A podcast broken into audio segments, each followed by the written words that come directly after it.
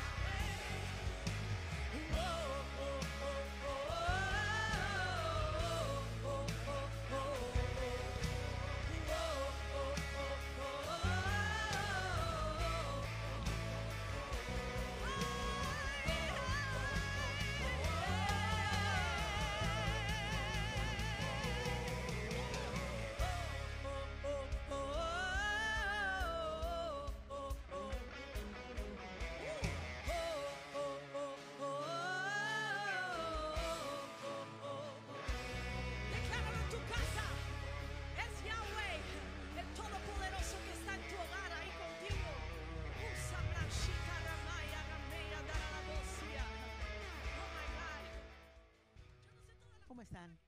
Qué gusto de volvernos a reunir en este día. Eh, bueno, gracias por estar participando en las casas de paz virtuales. Hoy vamos a, a ver eh, transformados por la presencia de Dios. Eh, dice la palabra de Dios en Éxodo 33, 15. Y Moisés respondió, si tu presencia no ha de ir conmigo, no nos saques de aquí. No nos saques de la esclavitud, necesitamos que vayas con nosotros. Le, le voy a decir algo, este, también eh, este, Noé, Noé también en la palabra de Dios dice que caminó con Dios. Caminar con Dios quiere decir estar en su presencia, seguir su guía, seguir su consejo, hacer de Él un compañero o ser nosotros compañeros de Él para que nos lleve a nuestro destino, al destino profético que tiene determinado para cada quien. Eh, en el mundo de hoy vemos que las tinieblas han venido a entorpecer la comunión con Dios, eh, la comunión con el Espíritu Santo, que es el Espíritu de Dios.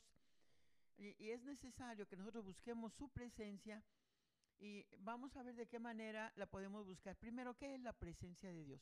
La presencia de Dios es la atmósfera en donde Él vive, en donde Él radica. Eh, cuando nosotros vamos al Padre nuestro, que así lo conocemos, en Mateo 6, en el Sermón del Monte, eh, ¿qué es lo que le estamos pidiendo? Padre nuestro que estás en el cielo, venga tu reino. Estamos diciendo que venga tu reino, que venga esa atmósfera en donde Él se puede mover. Dios está en todas partes, pero no donde quiera se manifiesta. Entonces lo que nosotros estamos buscando es que Él se haga manifiesto, que Él se haga presente en nuestra vida. Eh, entonces, hay tres formas de acceder a la presencia de Dios. La primera de ellas, vamos a ver, tenemos acceso a la presencia de Dios a través de la sangre de Cristo. En la antigüedad nosotros vemos ahí en el libro de Éxodo que el Señor les pidió que sacrificaran a un cordero y la sangre de ese cordero le permitía o le daba acceso al sumo sacerdote para entrar al lugar santísimo. En el lugar santísimo estaba la presencia de Dios misma. ¿Cómo podía entrar? Solamente de esa manera, a través de la sangre de un cordero que cubría el pecado, no lo quitaba, porque el único que lo quita es el cordero de Dios que quita el pecado del mundo, Jesucristo. Entonces, a través de la sangre de Jesucristo que quita el pecado del mundo, es que nosotros nos podemos acercar. O sea, yendo nosotros a través del sacrificio de nuestro Señor Jesucristo, a través de la cruz a través de la cruz del Calvario, a través de un arrepentimiento genuino, a través de reconocer que Jesucristo pagó por nuestros pecados. Entonces, a través de la sangre de Jesucristo, nosotros nos podemos acercar al trono de su gracia, al trono de su poder. Es la única manera, la primera de ellas, a través entonces de la sangre derramada del Cordero que nos limpia de todo pecado. dice Hebreos 10, 19. Así que hermanos, teniendo libertad para entrar en el lugar santísimo por la sangre de Jesucristo. El Señor vino para establecer un reino eh, de reyes, eh, de reyes y sacerdotes. Y eso es lo que ha determinado para cada uno de nosotros que le busca y que ha sido lavado por la sangre del Cordero. Entonces Él nos da acceso para entrar al lugar en donde Él habita. La segunda, eh, dice de esta manera también en el libro de Hebreos capítulo 10, 21, 22. Y teniendo un gran sumo sacerdote sobre la casa de Dios, acerquémonos con corazón sincero, en plena certidumbre de fe, purificados los corazones de mala conciencia, lavados los cuerpos con agua pura. Está diciendo que nosotros podemos entrar a través de el sumo sacerdote que es Jesucristo. Eh, en el cielo tenemos un sumo sacerdote que es Él, que nos da acceso a la presencia de Dios. Es la única manera de entrar.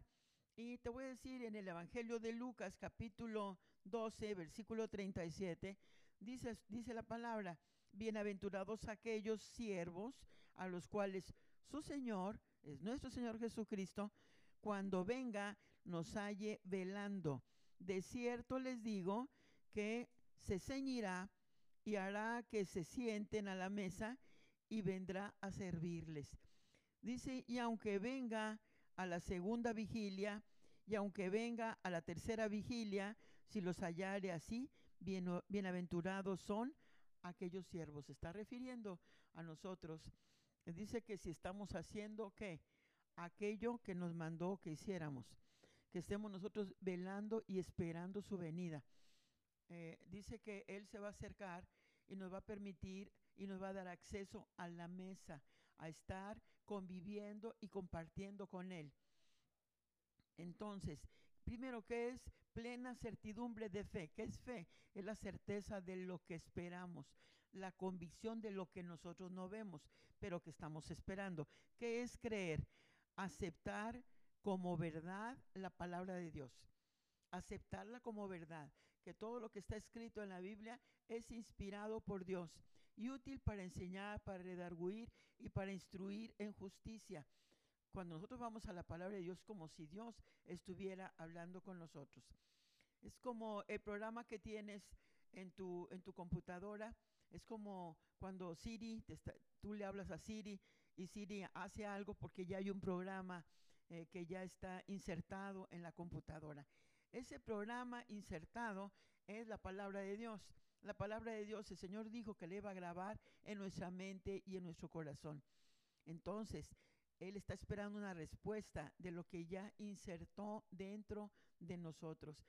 Eh, así que el Señor espera que nosotros actuemos de la manera que Él está esperando que nosotros lo hagamos. Eh, la tercera forma, la tercera forma de acceder a la presencia de Dios es a través de la alabanza y la adoración. Nosotros alabamos al Señor por sus poderosos hechos. Reconocemos que lo que sucede fuera de lo normal, que es sobrenatural, y aún lo normal es obra del Señor Jesucristo, de nuestro Dios Todopoderoso. Y le adoramos por quien Él es, porque reconocemos su carácter, reconocemos su poder, reconocemos nosotros su señorío. eh, así que eh, nosotros cuando estamos adorando a Dios, hacemos que descienda, porque le estamos clamando. Dice que Él busca, Él busca adoradores que le adoren en espíritu y en verdad. No es que nosotros le estemos buscando, es que nosotros lo estamos buscando en alabanza y adoración y Él responde y se hace presente. Su presencia desciende, su presencia nos envuelve, su presencia nos satura. Nosotros podemos hablarle directamente y sabemos que nos está respondiendo cuando nosotros le estamos hablando en medio de esa atmósfera gloriosa. Bueno, yo te puedo decir, ok, ya sabemos cómo accesar y cómo buscar la presencia de Dios. Como cuando tú quieres eh, reunirte con alguna persona, le llamas por teléfono y le dices, oye, ¿sabes qué? Te necesito, solamente tú puedes ayudarme en esta situación. Y entonces la persona viene y responde a tu petición. Cuando, una, cuando te llama alguien y te dice solamente tú lo puedes hacer, tú eres la única persona capacitada, tú eres la, única persona que lo va a hacer perfecto. Entonces viene aquella respuesta a tu petición, a esa necesidad que tú tienes de la presencia de, de esa persona, de la misma manera como con Dios tres formas, ¿verdad? Para accesar, a través de la sangre, a través del sumo sacerdote y a través de la alabanza y la adoración. ¿Accesamos a qué? A la atmósfera divina de su presencia. Traemos el reino de los cielos a la tierra. ¿Para qué la necesitamos? ¿Para qué necesitamos un encuentro con su presencia? Lo primero, para que nuestra fe sea establecida en el poder de Dios. Dice la palabra de Dios en Primera de Corintios 2:4, ni mi palabra ni mi predicación fue con palabras persuasivas de humana sabiduría.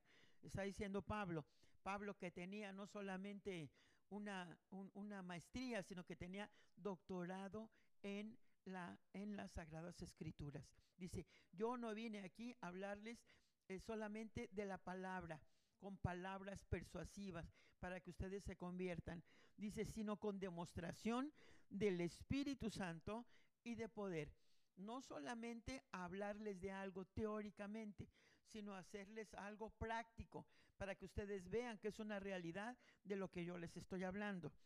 Entonces, necesitamos un encuentro con su presencia ¿Para qué? Para que el poder de Dios sea establecido en nuestra vida y cuando haya un momento de crisis, nuestra fe no sea sacudida, sino que estamos ya parados firmemente, con convicción, con entendimiento, con seguridad, con una mente transformada, con una mente redimida, con una mente fortalecida en el poder de Dios, porque lo hemos visto y lo hemos practicado, lo hemos ejercitado. Gracias a Dios. Eh, número dos, ¿para qué la necesitamos? Neces dice, para que seamos cambiados y transformados. La presencia de Dios es el único lugar donde el hombre puede ser cambiado y transformado. Nosotros no podemos cambiar por nosotros mismos. Hay personas que van a buscar a un psicólogo, a un psiquiatra, a un sociólogo y van y le dicen, yo necesito cambiar. Y hay muchas reglas en la, en la psicología.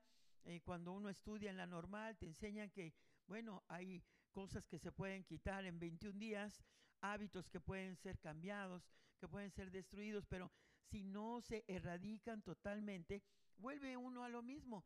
Hay personas que han dejado el cigarro durante los primeros 21 días, pero cuando tienen alguna crisis nerviosa, cuando tienen algún problema, vuelven otra vez al cigarro.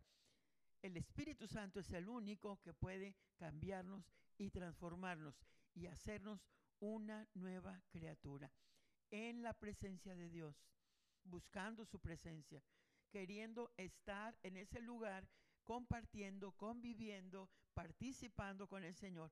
Sabemos, y es el único que nos puede dar el poder para que la tentación, eh, para que no caigamos en tentación y para que seamos fortalecidos en nuestro ser interior. ¿Para qué más nos sirve buscar la presencia de Dios? ¿Para qué necesitamos un encuentro con Él? Para llegar a ser portadores de la misma presencia.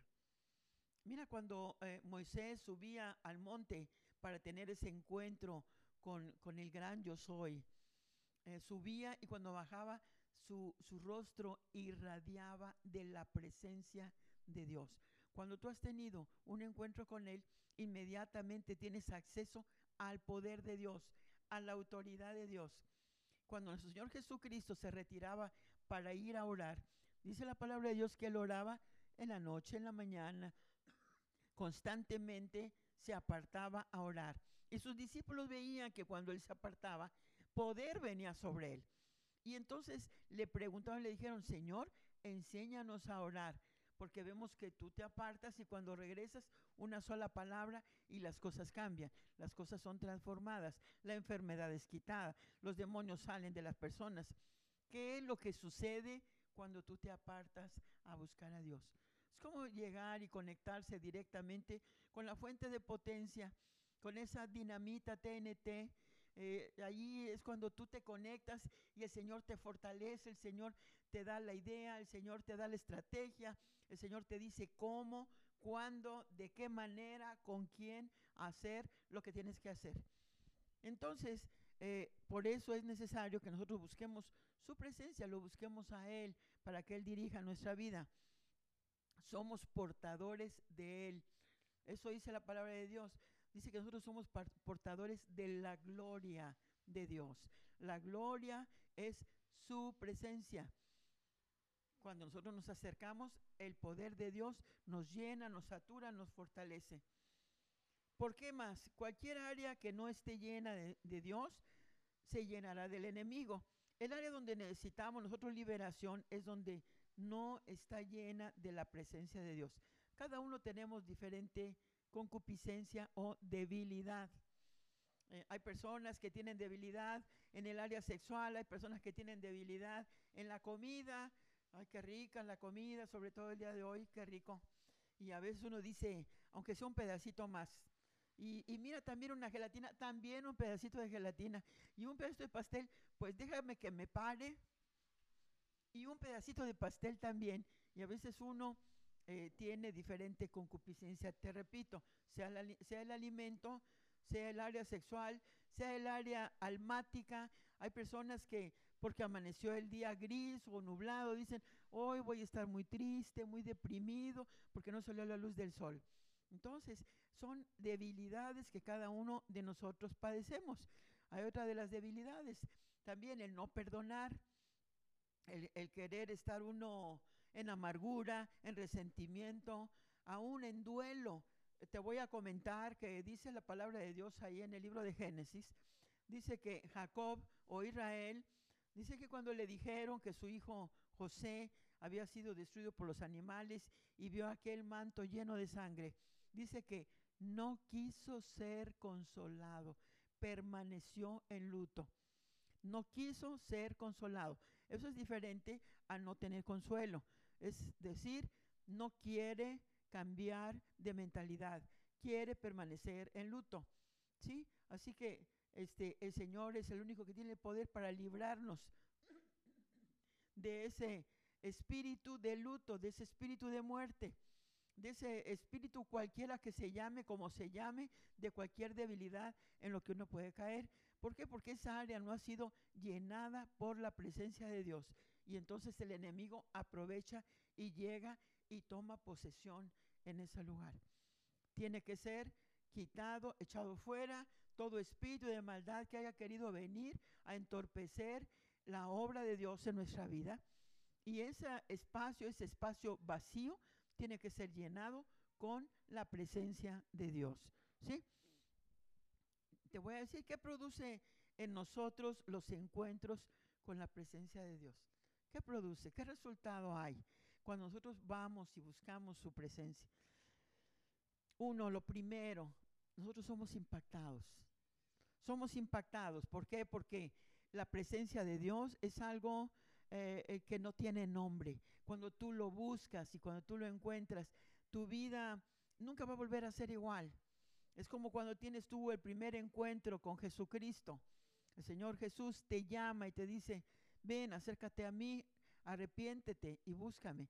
Ese primer paso que uno da te lleva a, a una vida completamente diferente, una nueva naturaleza, un cambio radical en tu vida. Dejas de ser, eh, vamos a decir, una persona vacía para ser una persona llena de, eh, no es optimismo, sino llena de vitalidad, de fuerza, de poder, el poder de Dios en tu vida.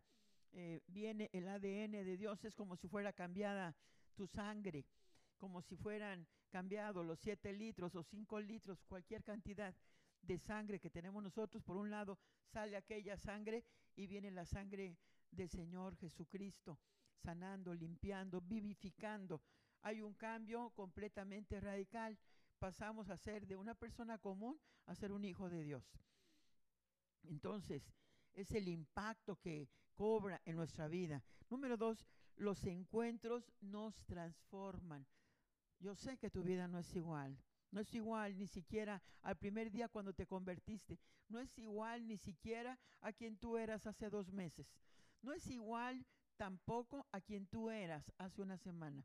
El Señor nos va llevando de gloria en gloria, de victoria en victoria. Así que los encuentros con Dios nos van transformando, nos van cambiando. Vamos dejando esa coraza fría, dura, eh, que, que, rodea nuestro corazón, porque el Señor dice, quitaré tu corazón de piedra y te daré un corazón de carne, sensible, sensible a mi palabra, sensible a mi voluntad. El nivel del impacto que Dios tiene en el, es el mismo nivel de transformación que va a haber en nuestra vida. Cuanto más fuerte sea el impacto, más fuerte será la transformación. Hay personas que eh, al primer impacto, en cuanto conocen a Jesucristo, su vida es cambiada radicalmente ese mismo día. Pero hay personas que paulatinamente, o sea, mientras más le van cediendo espacio, lugar a la presencia de Dios, mientras más le van cediendo lugar a la presencia de Dios, más van siendo llenados de Él y menos de nosotros. Necesitamos más de Él. ¿Qué fue lo que le dijo a Juan el Bautista? Dijo Juan el Bautista, es necesario que yo mengüe y que Él crezca. Que mengüe yo, mi manera de ser, mi manera de pensar, mi manera de actuar, para que sea Él el que dirija mi vida, Él el que impacte mi vida, más Él y menos yo. Entonces, los encuentros nos dejan con el deseo de buscar a Dios. Mientras tú más le buscas, más le deseas. La primera vez que tú lo conociste, dijiste, ¿qué es esto? ¿qué es esto tan asombroso? No me lo hubiera podido imaginar. No es posible que haya eh, tal amor, tal bondad, tal misericordia. Eh, no, no te lo puedes imaginar. El primer momento impacta tu vida. Así que te quedas con deseos de más. Tú dices, este es el principio. ¿A dónde quiero llegar? No tengo idea, no me imagino cómo será ir accediendo más y entrar más y más, más profundo, más hondo, eh, más, más lleno de la presencia de Dios. Es hermoso cuando tú lo estás buscando. ¿Cuál es el requisito para tener un encuentro con la presencia de Dios? ¿Qué necesitas? ¿Qué necesitamos todos para tener ese encuentro? En primer lugar, necesitamos hambre, hambre de Él, desear, desear de Él, desear estar con Él, participar con Él, vivir con Él, platicar con Él, soñar con Él. Y parece que es una locura, sí, pero mientras más lo conoces, más lo deseas, más lo buscas. Y eso se llama hambre y sed de Dios. Entonces es un requisito para tener un encuentro en la presencia suya. Dice la palabra de Dios, Lucas 6, 21. Bienaventurados los que ahora tienen hambre, porque serán saciados. Bienaventurados los que ahora lloran, porque reiréis. Él está hablando acerca de los que tienen hambre, dice que serán saciados. Uh, algo contrario que pasa de lo natural a lo espiritual. En lo natural, tú tienes hambre y comes y quedas saciado. Dices tú, ya no quiero más gelatina, ya no quiero más pastelito. ¿Por qué? Porque ya no me cabe, estoy saciado, estoy satisfecho. Es lo que a veces uno dice cuando uno está comiendo. Tú comes y eres saciado. Pero cuando tú buscas de Dios, mientras más comes de Él, mientras más te llenas de Él, más quieres. Es exactamente al revés. Es en lo espiritual, comes y comes y tú dices, quiero más, quiero ir al siguiente nivel, quiero subir más, quiero accesar más con Él, quiero profundizar, quiero que me revele más misterios. Los secretos escondidos, los tesoros muy guardados, el Señor los tiene especialmente para todo aquel que le busca, para todo aquel que desea estar en su presencia. Entonces, nosotros vamos a pedirle al Señor que venga y que acceda con nosotros. Vamos a orar en este momento. Vamos a orar. Si tienes alguna pregunta, te voy a pedir que le escribas, le envíes y con mucho gusto te podemos ayudar y podemos solucionar cualquier duda que tengas. Padre Santo, te damos muchas gracias. Reconocemos quién eres tú, Señor todo lo que tú has hecho, el cuidado que has tenido de nosotros. Te alabamos, Señor. Te alabamos porque, Señor, grandes son tus misericordias para con nosotros. Señor, porque no nos ha faltado qué comer, porque hemos estado en un lugar secos a pesar de la lluvia. Señor, porque hay gente que nos rodea, que no sabíamos que nos amaba. Y Señor, tú nos has rodeado de amor, Señor, de cuidado. Nos has dado todo aquello que necesitamos y aún más porque nos has dado aún para compartir. Gracias Señor, porque ahora puedo convivir con otras personas, ahora puedo tener relación con otras personas. Gracias por eso, papito lindo, precioso. Y Señor, te adoramos, porque tú eres galardonador de todo aquel que te busca, porque tú eres generoso. Señor, porque tú nos amas, Señor. Y tanto nos amas que diste a Jesucristo para morir y pagar por nuestros pecados. Te damos las gracias, Padre Santo. Señor, en este momento vamos delante de ti para pedirte y para orar y para interceder por nuestra familia, Señor. Tu palabra dice, cree en el Señor Jesucristo y todos tu familia, todos en tu familia serán salvos. Señor, tomamos esa promesa, la arrebatamos ahora. Señor, la tomamos para que nuestra familia sea salva, para que pueda estar contigo en la gloria donde estaremos nosotros. Señor, los tomamos ahora, los apartamos, Señor, del mundo y, Señor, los apartamos y los separamos para ti. Gracias te damos, Señor, porque tú eres bueno. Eres bueno, Señor. Para siempre es tu misericordia y tus bondades por todas las generaciones. Gracias porque tú eres todopoderoso, todo lo sabes, omnisciente, donde quiera estás, omnipresente. Tú eres el mismo ayer, hoy y por los siglos. No cambias. Gracias te damos, Señor, porque tú no eres hombre para que mienta, ni hijo de hombre para que se arrepienta. Y todas las promesas que están escritas en tu palabra en Jesucristo son sí y amén. Gracias, Padre. Te damos la honra y la gloria en el nombre de Jesús. Amén, amén, amén. Dios te bendiga. Muchas gracias.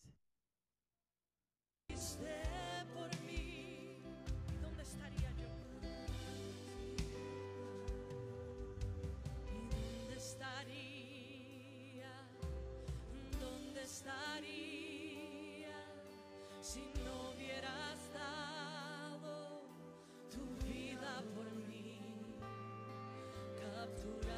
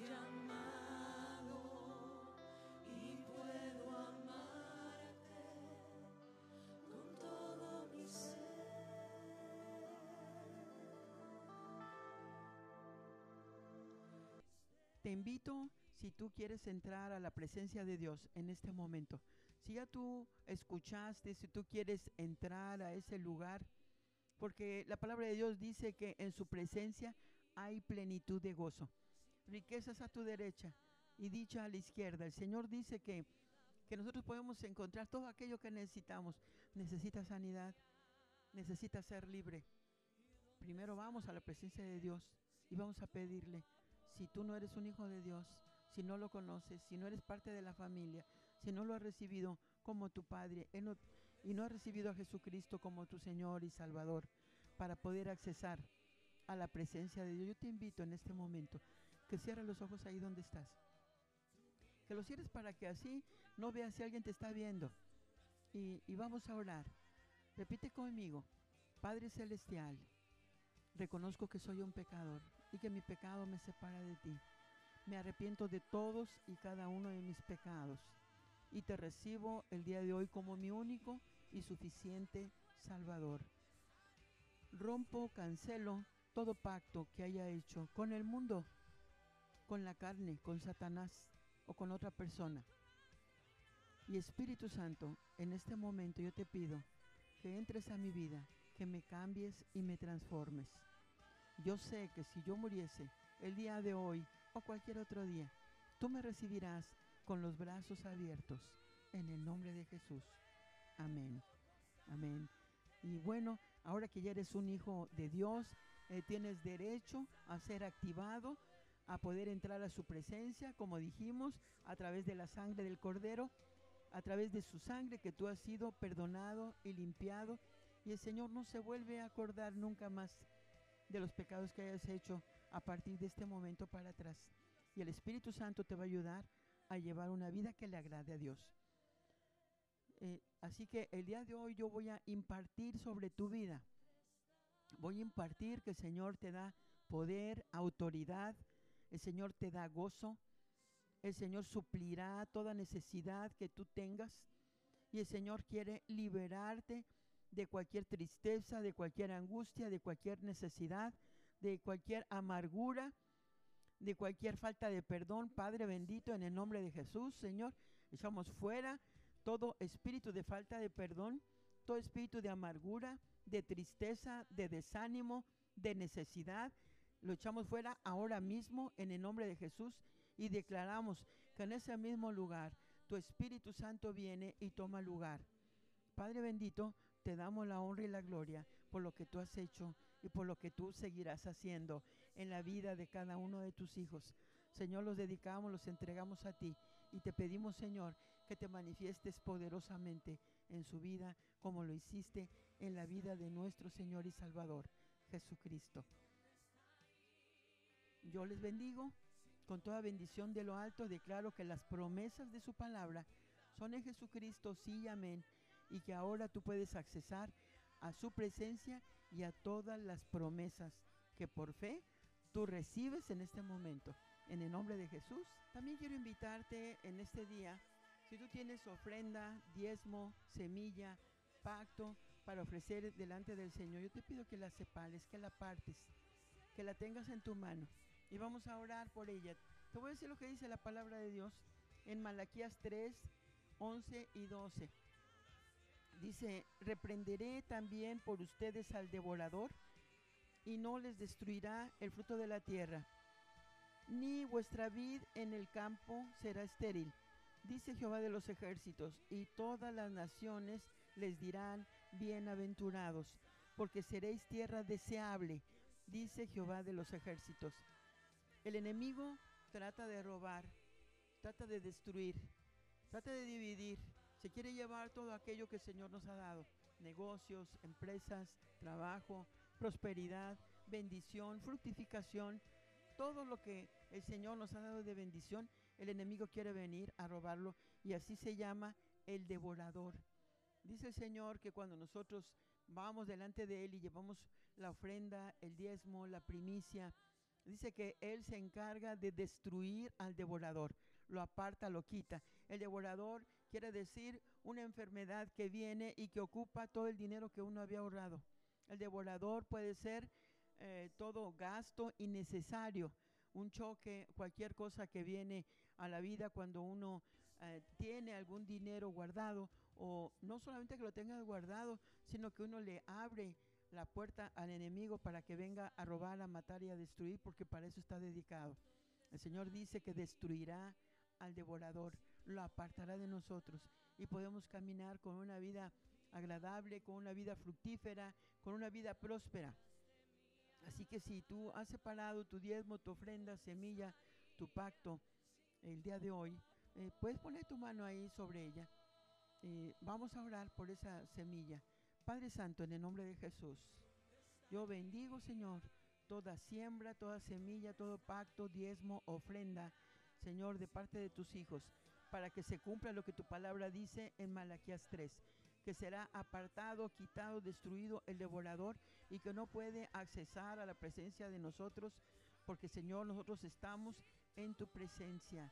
Estamos, Señor, en donde hay bendición, en donde hay multiplicación y fructificación y todo lo que nosotros hagamos, Señor, será agradable a tus ojos, Padre bendito, porque lo haremos de acuerdo a tu voluntad y no de acuerdo a nuestro gusto o a nuestra propia voluntad.